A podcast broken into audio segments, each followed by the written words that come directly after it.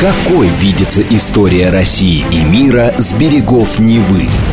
Авторская программа петербургского историка Сергея Виватенко «Виват. История». Самые яркие и самые загадочные страницы прошлого, судьбы людей и империй, великие достижения и потрясения от древних времен до современности. «Виват. История». Программа предназначена для лиц старше 16 лет. Добрый день, вы слушаете «Радио говорит Москва». В эфире программа «Виват История». У микрофона Александра Ромашова. И в студии также автор и ведущий программы петербургский историк Сергей Виватенко. Здравствуй, Сергей. Здравствуйте, Саша. Здравствуйте, дорогие друзья. Я напомню, что в конце выпуска у нас историческая викторина. Мы разыгрываем книги от издательства «Витанова». Но сегодня мы решили продолжить тему императора Александра I, потому что очень как бы осталось много у нас незатронутых вопросов. Сергей подготовил много материала, и просто нам стало обидно, что он у Мы, нас пропадет. Нам очень много пришло вопросов, да, в котором спрашивали какие-то да. вещи, интересовали, и мы решили поговорить про Александра Первого еще Я раз. думаю, что и про других императоров мы тоже будем делать обязательно какие-то дополнительные выпуски, потому ну, что в одном выпуске ну, невозможно про ту же Екатерину угу. все рассказать, все, что Конечно. хотелось бы. Итак, начнем. У нас, конечно же, были уже программы, посвященные ему, потому что такую историческую личность и такого императора мы не могли обойти стороной. Мы говорили о загадке его смерти и о многом другом. Но сегодня, как я знаю, ты хочешь поговорить о том, о чем мы еще не говорили. Э, да, Саша, вы абсолютно правы. Дорогие друзья, ну, за 10 лет, которые существует наша передача, мы, я думаю, о многих вопросах уже как-то, э, скажем так, э, поставили какие-то восклицательные знаки или подчеркнули их. Но это не значит, что все вопросы мы осветили, и поэтому я сегодня постараюсь говорить про Александра Первого то, что не говорил в других передачах. Ну, давай начнем, наверное, с его имени, почему его назвали Александром. Есть разные версии. Ну, давайте так. Он родился 12 декабря 1777 года да, в Петербурге. Отец был будущий император Павел, мать была Мария Вюртенбергская. Все, что остальное мы уже говорили и повторять не будем. Имя Александр, ты абсолютно, Саша, права, это нетипичное а, для Романовых имя. До этого лишь единожды был крещен именем Александр и рано умер сын Петра Великого. Однако после Александра I оно прочно вошло в романовский именно слов. Кого там только не было. Но, во всяком случае, императоров было еще Александр II Александр III, как минимум. Почему Екатерина, а именно Екатерина назначила имя? Она была императрица, на Павла смотрела в то время не как наследника престола, а тот, кто должен родить наследника престола на эту семью. У него, у нее скажем так, Елизавета Петровна отобрала ребенка при рождении Павла и не воспитывала, а у нее оставалось много женских, скажем так, гормонов, которые, да, хотели быть нормальной матерью, воспитывать детей что до этого у нее не получалось. И вот она решила оторваться на Александре Первом. Да, и, сти... и писала ему сказки там о Ирше Ершовиче, и дала ему впервые во время революции познакомиться с правами человека там, да, и многие другие вещи. Так или иначе, она придумала имя Александр. А честь кого? Или в честь чего? Я думаю, в честь Александра Македонского. Отлично, Саша. А вот что писала Екатерина. Вы говорите, писала Екатерина барону Гриму, она с ним переписывалась, что ему предстоит, она говорит о внуке, выбрать, кому подражать, какому герою, Александру Македонскому или святому, Александру Невскому. А вы, по-видимому, не знаете, вы все таки немец, что наш святой Александр Невский был и героем. Он был мужественным воином, твердым правителем и ловким политиком и происходил всех остальных удельных князей, своих современников. Итак, я согласна, что господина Александра, моего внука, есть только один выбор, и только от его дарований зависит, на какую стезю святости или героизма он вступит, как Александр Невский. Понятно, Понятно. да? Ну, я ответил на твой вопрос, Саша. Екатерина II была, конечно, умная женщина, нетипичная для того времени, немка или европейка, да, она все таки растворилась в России, растворилась в религии, растворилась э, в местных традициях, в русском языке и в другом, да, и поэтому, если в Европе там еще и судачили, или этот Грим знал, что у нас есть Александр Невский, да, я-я, де Гроссе, герцог. Но Екатерина сказала нет. Никаких европейских, никаких других античных имен здесь быть не может. Это только святой Александр Невский. Ну, поэтому, да. А Константин его, ну да, второй-то сын. Да, его как раз назвали уже политически, так как он должен был возглавить Константинопольскую империю, ну, византийскую будущую или греческую, которую для него русское оружие должно было создать. А Николая назвали просто так. Николая ради, ну, еще раз, а там же еще и Михаил, четвертый, да. третий, четвертый, ну, скажем так, там уже фантазии не было. А, я только единственное скажу, что и Екатерины уже не было, потому что у Павла Петровича между э, двумя парами сыновей, Александром Константином с одной стороны и Николаем и Михаилом с другой стороны, был разрыв ну, примерно 19-18 лет. И там была куча дочек. А, ну, там были мало ли что. Тут э, ситуация изменилась. И в возрасте Павел уже другой, и уже император. Никто на него влиять не может, да? А вот это надо было понимать. Поэтому, ну, как-то назвали. Я, кстати, не помню, почему назвали, но если мы сегодня говорим про Александра, в следующем месяце мы будем говорить о Николае Первом. Я посмотрю, почему так назвали. Может, день святого Николая Морского родился, Никол... ну, угодника там, или еще что-то, иконы какой-то. Ну, можно обнаружить. Окей. Да, Константин был назван уже более специфически. Если это православный святой Александр I, то Константин назван в честь императора Константина, которого, в честь которого был назван Константинополь да, в то время Стамбул. Ну и надо сказать, наверное, об учителе его. Об этом мы уже говорили, но еще раз повторим. А Екатерина была оригинальная женщина. Но она была императрицей, да, самой кондовой монархии в мире. Да, я не знаю, что имеет, какую самодержавную власть имела Екатерина, какой-нибудь немецкий кайзер или английская королева нервно курили в углу вообще ничего не похожий.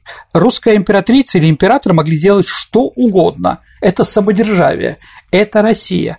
А Екатерина, она выписала для будущего императора Александра учителя из Европы. Это такой Лагард. Выписали его из единственной республиканской страны, того времени Швейцарии. Ну да, дорогие друзья, вижу, Саша, по твоему лицу, там еще были э, республика Сан-Марино, ну давайте не будем брать непонятно что. Так вот, его выписали из одной республики. Во-вторых, он был республиканцем, поддерживал французскую революцию, французское просвещение, да? А ты, Саш, представляешь, если преподаватель циничный, что он может вбить в голову доверяющие ему детям? Или учитель, ученикам. И вот Лагарб в него действительно вбил очень многие интересные вещи, о которых вы знаете, а мы с вами говорить не будем. Еще единственное скажем, что он был за отмену крепостного права, введение конституции и ограничение монархии. Да. Екатерина была мало того, что самодержавец, она еще самодержится, но так она еще была и э, очень просвещенная женщина, насколько я знаю, она вообще его воспитывала в таких традициях, несвойственных наследникам русского престола. Ну да, но вопрос... Закаляла. На вопрос «это дедушка?» Нет, это очередной муж бабушки. Там все сложно. Но действительно, э, спортом они занимались. Но это же немцы. Немецкие вещи, конечно, проступали. В отличие от Павла, которого воспитывала Елизавета в сугубо русской манере. Ну, в общем, да, сколько возможно было там, там 7 лет. Итак, еще про Лагарпа, что я хочу сказать. Да. А это представляет себе Лагарп не просто простой учитель, как поставила перед ним задачу Екатерина стать проводником принцев, ответственным за то, чтобы сделать их просвещенными людьми. В течение 11 лет э, Лагарп будет учить Александра либеральным принципам, чувством справедливости, его роли для счастья своего народа. Он сказал о нем, всем, что Александр I сказал о нем, все, что я есть и всем, что может быть, я стою, я обязан господину Лагарбу. Это мы с вами как бы запомнили. И еще Лагар был членом масонской ложи. Это тоже интересно. Александр тоже был членом масонской ложи, но будет время, мы еще об этом поговорим. А как переводится э, эта фамилия? Ну, давайте так. Можно перевести ее как ящерица, а лагарп еще можно перевести с духовного это арфа. Ну, Давид играл на арфе. Вот, да. Улица Лагарп, на которой встретился Д'Артаньян Бонасье с, с герцогом Бекингемом, да, это улица, названа в честь арфы Давидовой. Вот, просто Давид сократили. Поэтому, наверное, он все таки ближе к Давиду, чем присмыкающийся. Но кроме самого Лагарпа, у него были еще ученики, э, учителя. Поэтому не говорить нельзя, что он там один, никого не пускал. Нет, конечно. А законоучителем и духовником был протеерей Андрей Самборский, который долгое время служил при русском посольстве в Англии. Поэтому он знал многое про Англию, поэтому он, скажем так, знал иностранные языки и так далее и тому подобное. То есть это, скажем так, не очень, а, скажем так, типичный русский священник. В числе учителей Александра также был писатель Михаил Муравьев. Это папа декабристов Никиты и там, Александра Муравьева, знаменитый географ Палас. Ну, а воспитателем был Салтыков. То есть, как, э, да, просто я иногда встречаю в учебниках или каких-то, скажем так, книгах, не буду говорить, каких авторов, всему Александр I обязан только Лагарпу. Это не совсем так. Да, он был там главный, но как директор школы, Саша, понимаешь, да? Но по предметам его могли совершенно по-другому обучать и делать его, скажем так, в будущем не только логопедным учеником, но и других. Ну и, конечно, про воспитание Александра надо, конечно, сказать ситуацию, если говорим про воспитание. Надо еще вспомнить, что он все время лавировал. Он был между двумя огнями, двумя маяками, магнитами, между бабушкой, которая воспитывала его по одному направлению, и отцом, который воспитывал его по другому. Ну и как бы еще и противостояние бабушки и отца, это тоже сказалось на его воспитании. Это сто процентов. Бабушку он называл Великой Екатериной.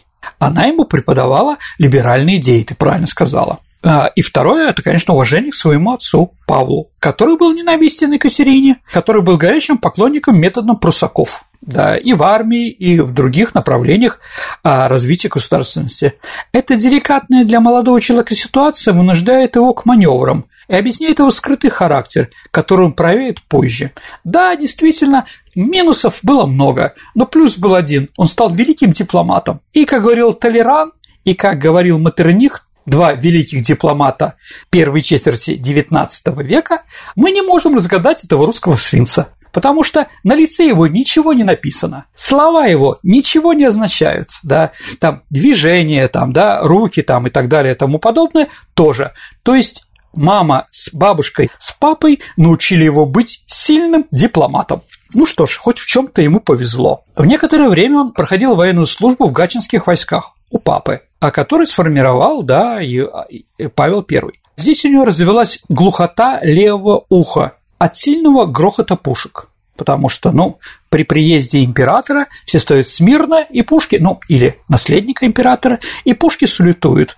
В общем, э, скажем так, этот салют для него сыграл плохую роль, то есть он был глуховатым. 7 ноября 1796 года он был произведен в полковнике а гвардии и стал шефом Семеновского полка. Это сколько ему было лет? А ему было 19 лет.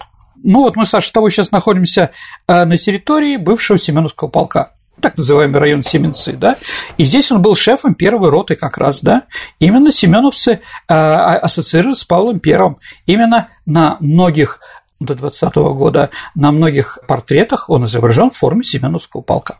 Ну, 12 марта 1801 года произошел государственный переворот – а, Сергей, мы когда говорили о Павле, мы упоминали, что Екатерина вроде как готовила Александра уже императором, угу. и было какое-то завещание, возможно которое было потом уничтожено сторонниками Павла. Имеет ли вообще Александр I какое-то отношение к смерти своего отца? Все-таки э, он потом, насколько я знаю, мучился очень долго. До смерти. Да, до смерти. Отцеубийство – это грех, Саша. Да, Но давайте так. Екатерина действительно планировала сделать будущего э, своего внучка сразу императором вместо Павла. Александр отказывался от этого. Но это сделать раскол в обществе кто-то за Павла выступает и прочее, да, гражданской войной, а с другой стороны, он вроде бы уважал своего отца. Вроде на лице ничего не написано. Был такой вице-канцлер, а потом канцлер Безбородько, он изображен на памятнике Екатерины II в Екатеринском саду, да, а вот, он а, отговаривал Александра, чтобы тот принял э, раньше отца императорский титул. Поэтому, еще раз, сам отказался или ему предсказали это. Вопрос сложный. Если спросите мое мнение, я думаю, он все-таки считал, что Александр, э, Павел, его отец, имеет право быть русским императором. Так или иначе, действительно, Павел стал, а он был наследником престола. Имеет ли он отношение к смерти Павла? Ну да, он знал о заговоре, это сто процентов. Разговор о том, что он давал условия на свержение своего отца а, фон Палину там, да, то, что э, император должен только отречься от престола, его убивать нельзя, это было, конечно, он лукавил сто процентов. Он знал своего отца. Его отец был рыцарем. Ну, гроссмейстером, магистром Мальтийского ордена даже. Он, как я уже говорил в прошлом передаче, дорогие друзья, Павла воспитывали не родители, Павла воспитывали книги о хороших людях, как сказал бы Войнович. Да, рыцарские романы, разные приключения и так далее и тому подобное. Поэтому он хотел походить на них, и чтобы заставить его отречься от престола, это просто смешно. Я еще раз напомню, дорогие друзья, все императоры, повторяю, все императоры были уверены о Божьем предназначении их руководить одной шестой части суши. Они были сто процентов помазанниками Божьими. Поэтому, если Бог дает власть, извините, да, как они могут отречься от престола? Поэтому Александр лукавил и понимал, что Павла убьют. Павла и убили. А знал ли он, что в эту ночь будет? Конечно, знал. И он, его жена Елизавета в ту ночь не раздевались ко сну. То есть они все находились в Михайловском замке. Они могли уехать куда угодно, да, там, ну вот, но они были, находились в, своем, э, в своей спальне, одетые, и ждали, когда это все закончится. После того, как сказали, что император умер, они вышли на балкон, их встретила, ну там, кто пришел, восставшие, потом там солдаты, да, все прокричали «Ура!» и так далее, тому подобное. А Александр сказал в эту ночь Константину, младшему брату, «Я самый несчастный человек в мире». Ну да, отцеубийство на нем сто процентов. Поэтому, кстати, и Константин тоже не стремился стать русским императором. Ну, видно, что Александр I уже устал и по возрасту уже отходит, в мир иной, да, там, а Константин отказался быть русским императором, и Александр вынужден был назначить наследником следующего брата Николая I. То есть тоже оба устали от всех этих вещей и несут прямую повторяю, э, несут прямую ответственность за смерть своего отца. Так или иначе. Да, конечно, он его не бил ни пепельницей, ни шарфом, не душил. Но это как бы, да, это не значит, что он не виноват. Но Александр стал русским императором. Какие были первые шаги императора Александра I? Но в течение месяца Александр помиловал 156 политических заключенных, которые были посажены при Павле. Но самое известное – это Радищев, да, Ермолов генерал, Помиловал разрешил вернуться на службу 12 тысяч раненых уволенных офицеров. Да, это тоже очень большая цифра. А, снял запрет на ввоз различных товаров и продуктов, в том числе книг и музыкальных нот. Но он же пришел к власти и сказал, все будет при мне как при бабке. Понимаете, да? Ну а Павел боролся с чем угодно, даже с мелодиями, даже с модой. Мы, по-моему, говорили в прошлый раз, вся Европа ходила уже без корсетов, а в России с корсетами, да? Вот. Но так или иначе, так или иначе он пытался изменить нашу страну. Так вот, просчет книжка. Через 25 лет появляются декабристы. Ну, восстание декабристов через 24 года. Вот. А сколько им там было? 6-10 лет. Это когда мальчик, ребенок, э, начинает усиленно читать ему еще это интересно, у него еще нет интересов других там, компаний, на девочек смотреть и прочее. Он в то время набирал знаний. Да? Вот как раз декабристы и начитались тех книг, которые разрешил Александр I вести в 1801 году.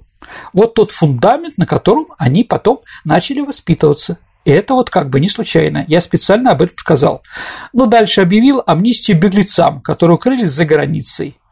А, восстановил дворянские выборы, освободил священников от телесных наказаний. То есть, а это все при Павле было, понимаете, да? Остановил, восстановил денежные пособия на содержание ведущих научных учреждений. Русской академии наук, Вольного экономического общества. Угу. А 2 апреля восстановил действие жалобной грамоты дворянства и городам и ликвидировал тайную канцелярию, то есть репрессивный орган. Как видите, шаги были понятные, и шаги были антипавловские, а не какие-то другие.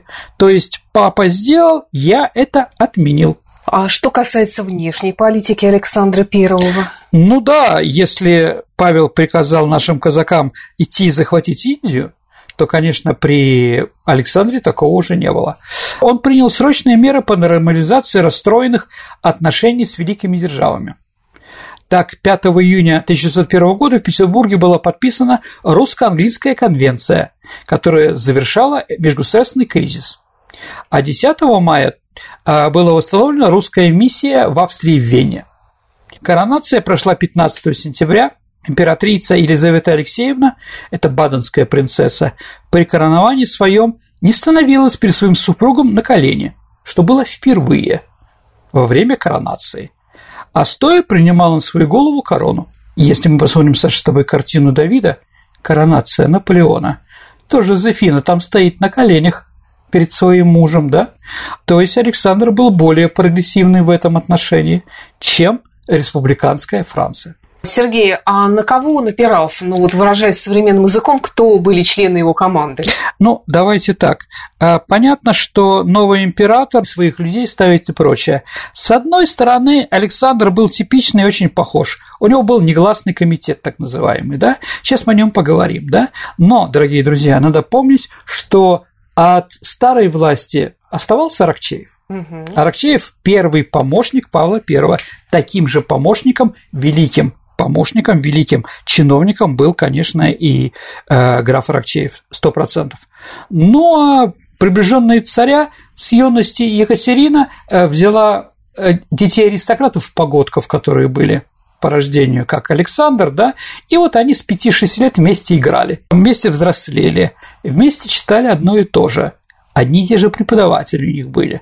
Поэтому, скажем так, эти люди, с которыми мы говорили на «ты», которые не боялись говорить правду Александру, а иногда власти очень недостает, когда люди не договорят им правду какую-то. И туда входили люди, это граф Строганов, э, князь Кочубей, князь Черторийский, ну и Новосильцев. Да, эти люди как раз и были первыми реформаторами э, в нашей стране. А, как сказал Александр, задача этого комитета была помогать систематической работе по реформированию безобразного здания государственной администрации. Конец цитаты. Положено было предварительно изучить реальное положение империи, потом преобразовать отдельные части администрации и эти отдельные реформы завершить новой конституцией, которую называл уложением, установленным на основании истинно народного духа. А где они заседали? Заседали они в Елагином дворце, на Елагином острове. Я думаю, что петербуржцы знают этот дворец, такой желто-белый. Да, действительно, первое заседание негласного комитета состоялось 24 июня 1801 года, а, который открывал Александр I. Но а, закрылась она 12 мая 1802 года. То есть, дорогие друзья, 10 месяцев где-то они собирались. Да. С другой стороны, почему так мало? А потому что Александр понял, что простыми реформами ничего у нас не изменить, а серьезными, так и революционными, хирургическими, радикальными ему никто не даст. В этом-то была его трагедия. Но и с другой стороны, конечно, вот это переходное время, да, когда один император ушел, а второй еще вступает, ну какая-то такая, да, он еще штурвал власти держит не очень. Да, вот за этот год прошел, после этого уже, а, скажем так, э, да, они уже были не нужны. Сергей, предлагаю вернуться в наше время. Новости на радио «Говорит Москва». Прекрасно. Давайте послушаем, что у нас происходит за окном. Какой видится история России и мира с берегов Невы? Авторская программа петербургского историка Сергея Виватенко «Виват. История». История. Продолжается программа «Виват История». Вы слушаете «Радио говорит Москва». В студии по-прежнему автор и ведущий программы «Историк» Сергей Виватенко и я, Александра Ромашова. И э, тема сегодняшней программы у нас Александр I. Продолжение. А, Сергей, а верил ли Александр в Бога? Давайте так. Каждый любой человек по-разному верит в Бога в разные свои этапы жизни. Наверное, Александр I тоже попадает в эту характеристику 100%. В 1814 году, после победы над Наполеоном, Сенат преподнес Александру титул благословенного, великодушного держав-восстановителя – Военные потрясения 12 года оказали огромное влияние на усиление религиозности царя. Пожар Москвы осветил мою душу, и суд Божий на ледяных полях наполнил мое сердце теплотой веры, которую я до сих пор не ощущал, говорил он позднее. Тогда я познал Бога, во мне созрела твердая решимость посвятить себя и свое царствование Его имени и славе. Император каждый день стал читать Библию и находил в ней утешение. Однако духовная основа его личности сложилась много ранее. Еще задолго до войны Александр руководил изготовлением походного храма во имя святого благоверного князя Александра Невского. С ним он прибыл перед Пасхой 812 года в Вильну, а затем вступил в 14 году, также перед Пасхой, в Париж. Конфессиональная политика Александра в те годы заключалась как бы в последовательной защите интересов Российской Церкви, так и провозглашении принципов веротерпимости – в этот период царствования он увлекся мечтами об общеевропейской религии. А находясь ну, во время войны за границей, в заграничном походе, он, конечно же, видел, что происходит с религией в Европе, и проявлял интерес к различным христианским конфессиям, беседовал со священниками, ксензами, пасторами, ну и так далее и тому подобное. В 14 году э, в Силезии он встретился с представителями секты маравских братьев – ну, такая аскетическая организация религиозная, да, и император сказал, что в этой секте он видит образец чистого идеала христианства. А будучи в Бадене, на родине его жены, он общался с таким европейским мистиком, как Юнгом Штилингом. В Лондоне он беседовал с квакерами, а посещал их молитвенные собрания. По инициативе Александра осенью 15 года был заключен священный союз между монархами России, Австрии и Пруссии – Текст акта, написанный Александром, имел религиозно-мистический характер и содержал обязательства христианских монархов оказывать друг другу всемирную помощь. В России государство покровительствовало различного рода религии, собраниям, приближал к себе духовных лиц. Наверное, из всех религиозных деятелей самое значительное влияние на царя оказывал архимандрит Новгородского Юрьева монастыря Фотий ну, по фамилии Спасский. Если вы были когда-нибудь в Новгороде, то как бы как раз в это время Юрьев монастырь переживал свой рассвет. Александр нашел и спонсора для этого монастыря, ну, поэтому он такой великий, красивый, да, и величественный а, именно благодаря помощи Александра I. В последние десятилетия своего царствования он проявил себя как глубоко верующим православным христианином. Благочестие государя резко выделяло его из окружающих его великосветской элиты, расценившей настроение Александра как мистицизм и ханжество. Надо еще понять, что император с каждым годом, мы уже об этом говорили, переживал смерть своего отца – Отцеубийство все-таки это грех, поэтому он пытался как-то загладить это перед царем, поэтому очень часто он посещал паломничество в различные русские монастыри и имел беседу с известными подвижниками, будущими святыми. Первое его посещение Троицко-Сирецкой лавры состоялось сразу же после коронационных торжеств в 1801 году он поехал туда. Но это как раз меньше, полгода произошло после смерти отца. В 14 году он передал Лавре свой дворец, так называемые царские чертоги, где сейчас находится знаменитая религиозная академия. Он пользовался каждой возможностью посетить храмы и монастыри. В 16 году, приехав в Киев на маневры, он молился в Киево-Печерской лавре. Ты посетил там знаменитого такого насельника Васиана Балашевича.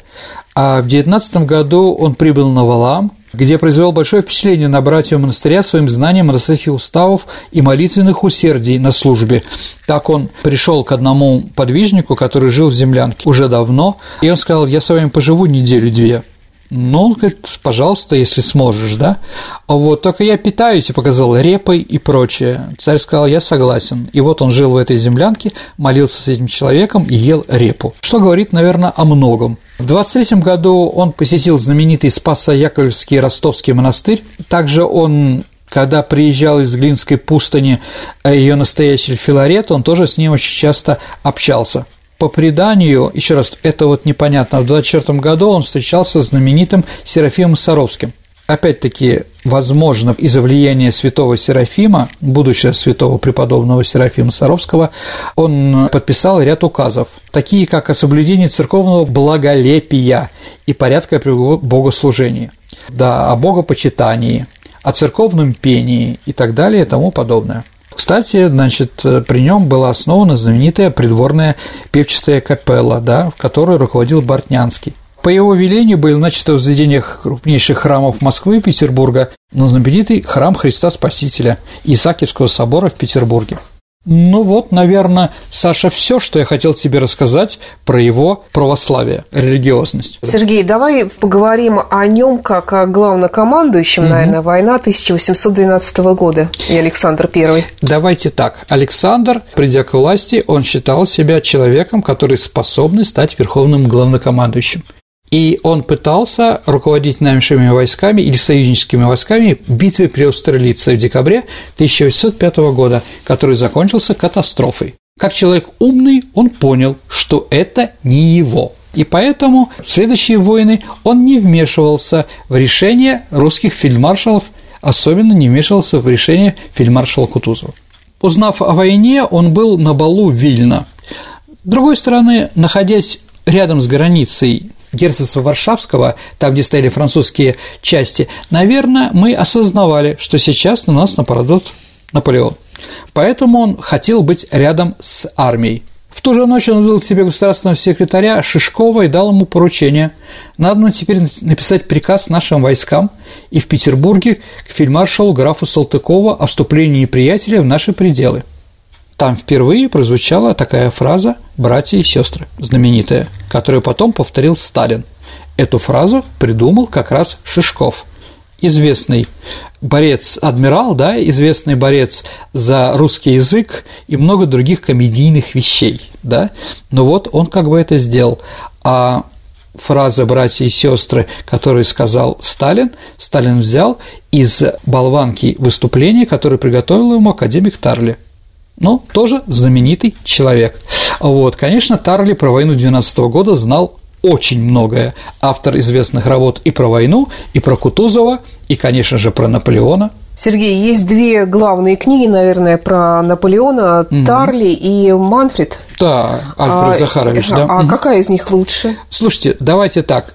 А, конечно, Тарли – это основатель кафедры, которую я закончил. А вот, а Манфред, он московский. Но ждать от меня каких-то таких вещей не дождетесь, как говорится. Я единственное скажу, дорогие друзья, то и другое называется про Наполеона Бонапарта.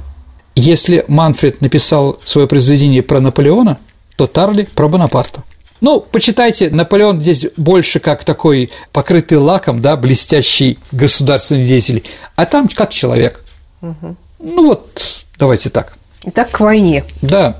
Так вот, там еще такие фразы были. «Не нужно мне напоминать вождям, полководцам и воинам об их долгие храбрости. Воины, вы защищаете веру, отечество, свободу. Я с вами. На зачинающийся Бог». А еще он подписал важный документ на имя председателя Госсовета Салтыкова. Оборона Отечества, сохранение независимости и чести народной принудили нас припоясаться на брань. Я не положу оружие, доколе ни единого неприятельского воина не останется в царстве моем. Конечно, роль Александра I громадная. Да, а Наполеон встречался дважды с Александром I при Эрфурте и в Тильзите, там Тильзитский мир, так называемый, на плоту. И он считал, что он рассчитал, то есть он понял, что это за человек. Малоумный, более молодой мальчик, как он говорил там, и прочее. Поэтому он его обхитрит и прочее. Ну, может быть, действительно, он был не самый умный человек, Александр I, но то, что не просчитал Наполеон, Александр I был русским человеком. Русский характер все таки себя показывает. Так вот все вся Камарилья, все эти непонятные салонные мадам Шерер там, ну, примерно говорю, понимаете, говорили после взятия Москвы, сдавайся, заключи с ними мир. Они же предлагают хорошие условия, больше мы воевать не хотим. На что Александр I заявил, «Пусть я буду царем Камчедалов», – сказал он, – «пусть я буду есть один картофель, я мира с узурпатором не заключу». И вот эта ситуация, она, в общем-то, облагодетельствовала армию. Армия успокоилась. Они понимали, что их не предадут. Он будет с ними до победы. И это, конечно, сыграло очень большую роль в победе над Наполеоном. 25 декабря 19 года Александр I объявил своим манифестом о принесении Господу Богу благодарения за освобождение России от нашествия неприятельского, об изгнании наполеонского войск с территории России. Его Величество написал в этом документе «Уже нет ни единого врага на лице земли нашей. Или лучше сказать, все они здесь остались. Но как? Мертвые, раненые, пленные. Сам гордый повелитель, предводитель их едва с главнейшими чиновниками своими отсели скакать мог, растеряв все свое воинство и все привезенные с собой пушки, которых было более тысячи, не считая зарытых, потопленных, отбитых у неприятеля в руках наших. Зрелище погибели войск его невероятно. Едва можно собственными глазами поверить. Ну, Саш, я сегодня пытаюсь говорить о том, что мы как бы никогда не говорили и не освещали.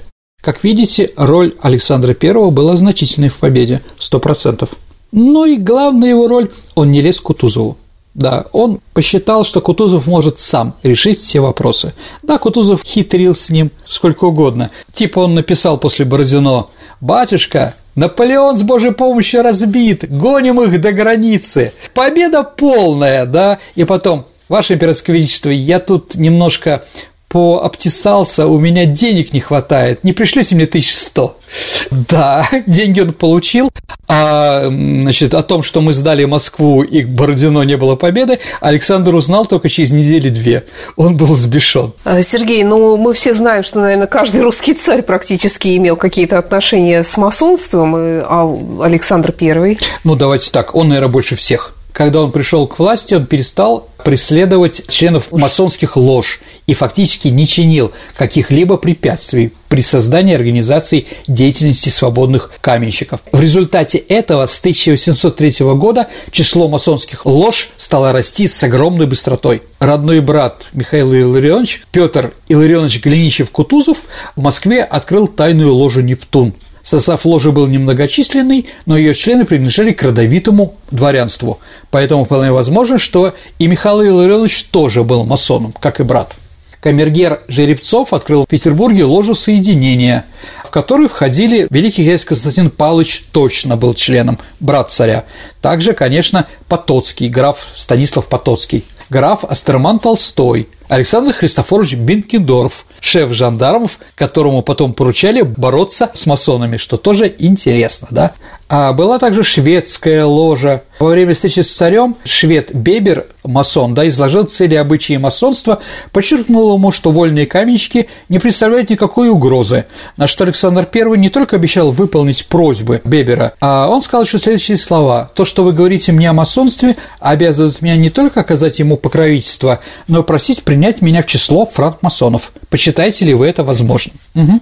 Осмотрительный Бебер ответил, «Государь, я не имею права дать вам ответ, да, я соберу ложу и спрошу, можно ли это». Но некоторые считают, что Беберу верить нельзя, то, что он писал. Но после войны 12 года ситуация с масонами в России была уже другая, и Александр I ее пересмотрел. Еще раз, он теперь стал сторонником полностью Русской Православной Церкви, поэтому масонство его, конечно, не устраивало. И он начинает бороться с ложами и запрещает. Почему? А потому что в этот момент ложи ассоциировались с революционными событиями в Италии и в Испании, где они начинали бороться за власть, да, свергая монархию, что, конечно, Александр не устраивал. Я повторюсь, дорогие друзья, на Венском конгрессе был создан так называемый Священный союз, Священный христианский союз руководителей монархов. И понятно, что Австрия и Пруссия, где тоже было с революциями достаточно, очень просили царя, чтобы он больше этими вещами не занимался. Да. Ну и, конечно, активизация движения декабристов его тоже не устраивала, потому что лидеры масонских лож – это лидеры и движения декабристов. Рылеев был руководителем масонской ложи в Петербурге, а когда он ее уничтожил, Рылеев перешел в Северное общество и возглавил петербургских декабристов. Я думаю, это не случайно. Где-то, если мы берем список всех декабристов, наверное, 20% из них были активными членами масонской ложи. Сергей, а какими были последние годы жизни Александра Первого? Ну, Александр как бы паник очень сильно. С одной стороны, здоровье, с другой стороны, проблемы в семье, но умерла его любимая дочка. Незаконная. Незаконная, да, да которую он очень любил. А дальше активизация декабристов. А очень плохая ситуация в экономике. Это уже сколько ему лет было? Какие годы? Он в 1977 году родился, значит, 23, ну, 50. 48-50. Смотрите, понимаете, да, какая задача любого монарха? А чтобы, когда он передает власть следующему, страна была более сильной, чем какую он взял. При Павле все-таки ситуация в стране была более четкая. Экономика развивалась, инфляции было очень мало.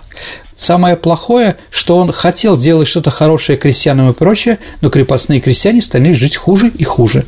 Начались восстания, Военные поселения восставали, это тоже все этому не нравилось. То есть он понял, что за 25 лет правления завел нашу страну в тупик. Притом он уже устал, извините. 25 лет правления в России – это, извините, не 70 лет правления Елизаветы II в Англии. Тяжело Россию управлять, я просто про это. А кто, кстати, из императоров у нас был самый долго правящий император? А, Александр II. Он правил с 55 года по 81 год. Угу. Ну, еще раз, 25 – это уже предел. Ну, Екатерина II, но она императрица. Она, конечно, больше правила. Но это вообще другое, да?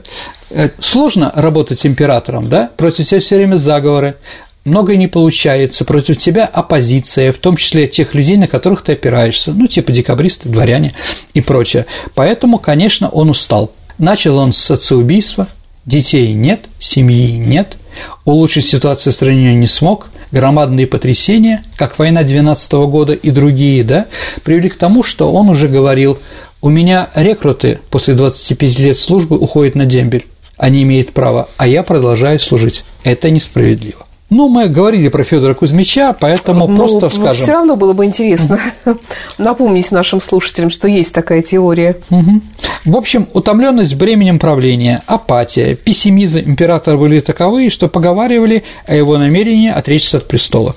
Но он помазанник Божий, он не может отречься от престола, потому что ему Бог дал власть, понимаете, да? Поэтому это такое жуткое противоречие. А вот последний год жизни Александра был омрачен крупнейшим наводнением в столице. Он считал, что это знак для него. Ну, еще император тяготился Петербурга, тяготился, ну, скажем, города, где произошло убийство отца и как бы вот разные заговоры про него. Поэтому он очень часто ездил по стране или за границей путешествовал. Да. Всю жизнь провел в дороге. А умер в Таганроге, да, далеке от столицы. За два года до смерти он распорядился составить секретный манифест от 16 августа 1823 года, в который принял отречение брата Константина, то есть заставил его, то есть он начал уже подчищать, да, он понимал, что Константин императором не будет, потому что у него такие же грехи, они погодки, а во-вторых, Константин был женат на полячке, он был разведен, что было невозможно для лидера православного государства, а полячка, католичка на русском престоле Император знал историю. У него был лейб, историограф личный, да, Карамзин, который очень хорошо ему объяснил, да. У нас полячка-католичка руководила нашей страной только один день. Это в 1606 году после свадьбы с Дмитрием, да, потом благодарные москвичи его тело засунули в пушку и пустили полететь в сторону Польши, откуда угу. пришел, а Марину потом повесили. Вот второй раз проверять русский народ согласны ли они иметь католичку во главе, думаю, царь не хотел, поэтому заставил Константина отречься от престола, притом у него не было своих детей. Да, и поэтому третий брат Николай стал русским царем. Но об этой ситуации знали только три человека. Четыре. Ситуации. Об отречении. Александр, Константин, Николай и московский митрополит Филарет, который это все благословил. Все остальные не знали, и декабристы не знали. Поэтому для многих смерть царя была неожиданна, но и более неожиданно стало воцарение Николая I. Да, из-за этого при воцарении Николая произошло восстание декабристов. Но о Николае I у нас будет отдельная с тобой, Саша, передача. Ну так все-таки, может быть, Федор Кузьмич существовал? А, Федор Кузьмич точно существовал, но был ли Александр I а Федором Кузьмичем, этого науке пока неизвестно.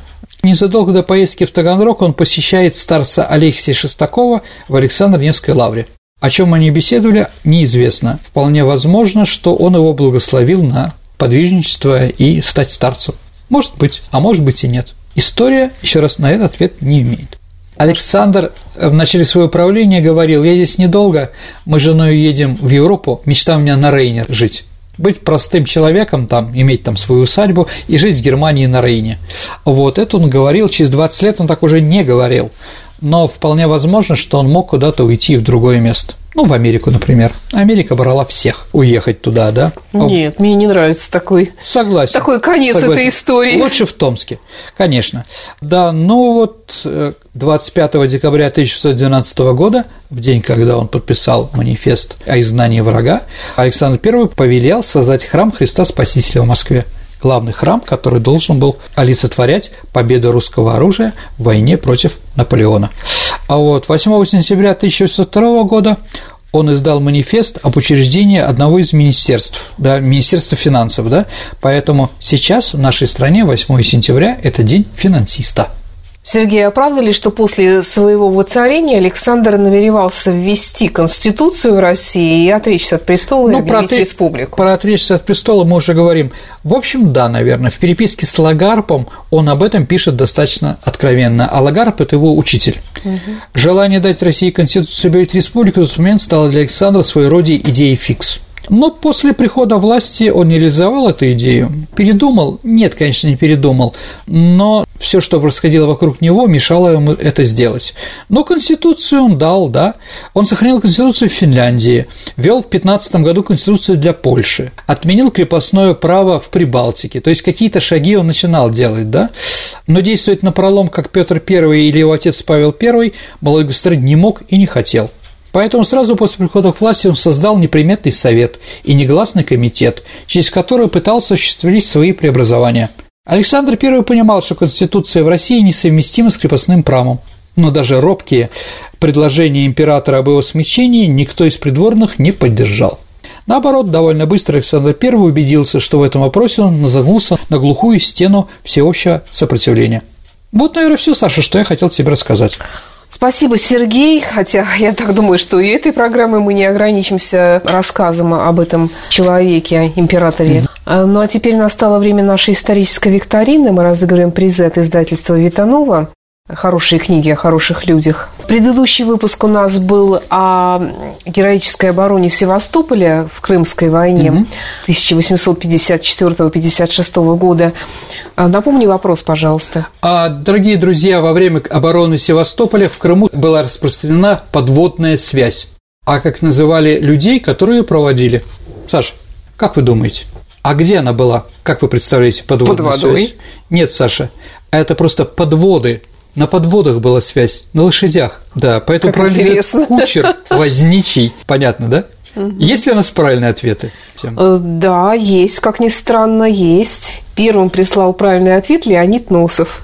Прекрасно, поздравляем Леонида с прекрасной книжкой издательства Витанова. А я просто скажу, да, Саша не отгадал этот вопрос на самом деле. Конечно. Ну а теперь новый вопрос. Угу. Скажите, дорогие друзья, какой населенный пункт на Северном Кавказе России носит имя Александра I? Ваши ответы отправляйте на наш электронный адрес радио Виват Собака Mail.ru либо в нашем сообществе ВКонтакте, сообщество программы «Виват История» в личном сообщении Сергея Виватенко или мне, Александре Ромашовой, или просто в сообщении нашей группе ВКонтакте, вы можете отправить ваш вариант ответа. Ну а на сегодня все. Это была программа «Виват История». До встречи через неделю. До новых встреч, дорогие друзья. Берегите себя. До свидания.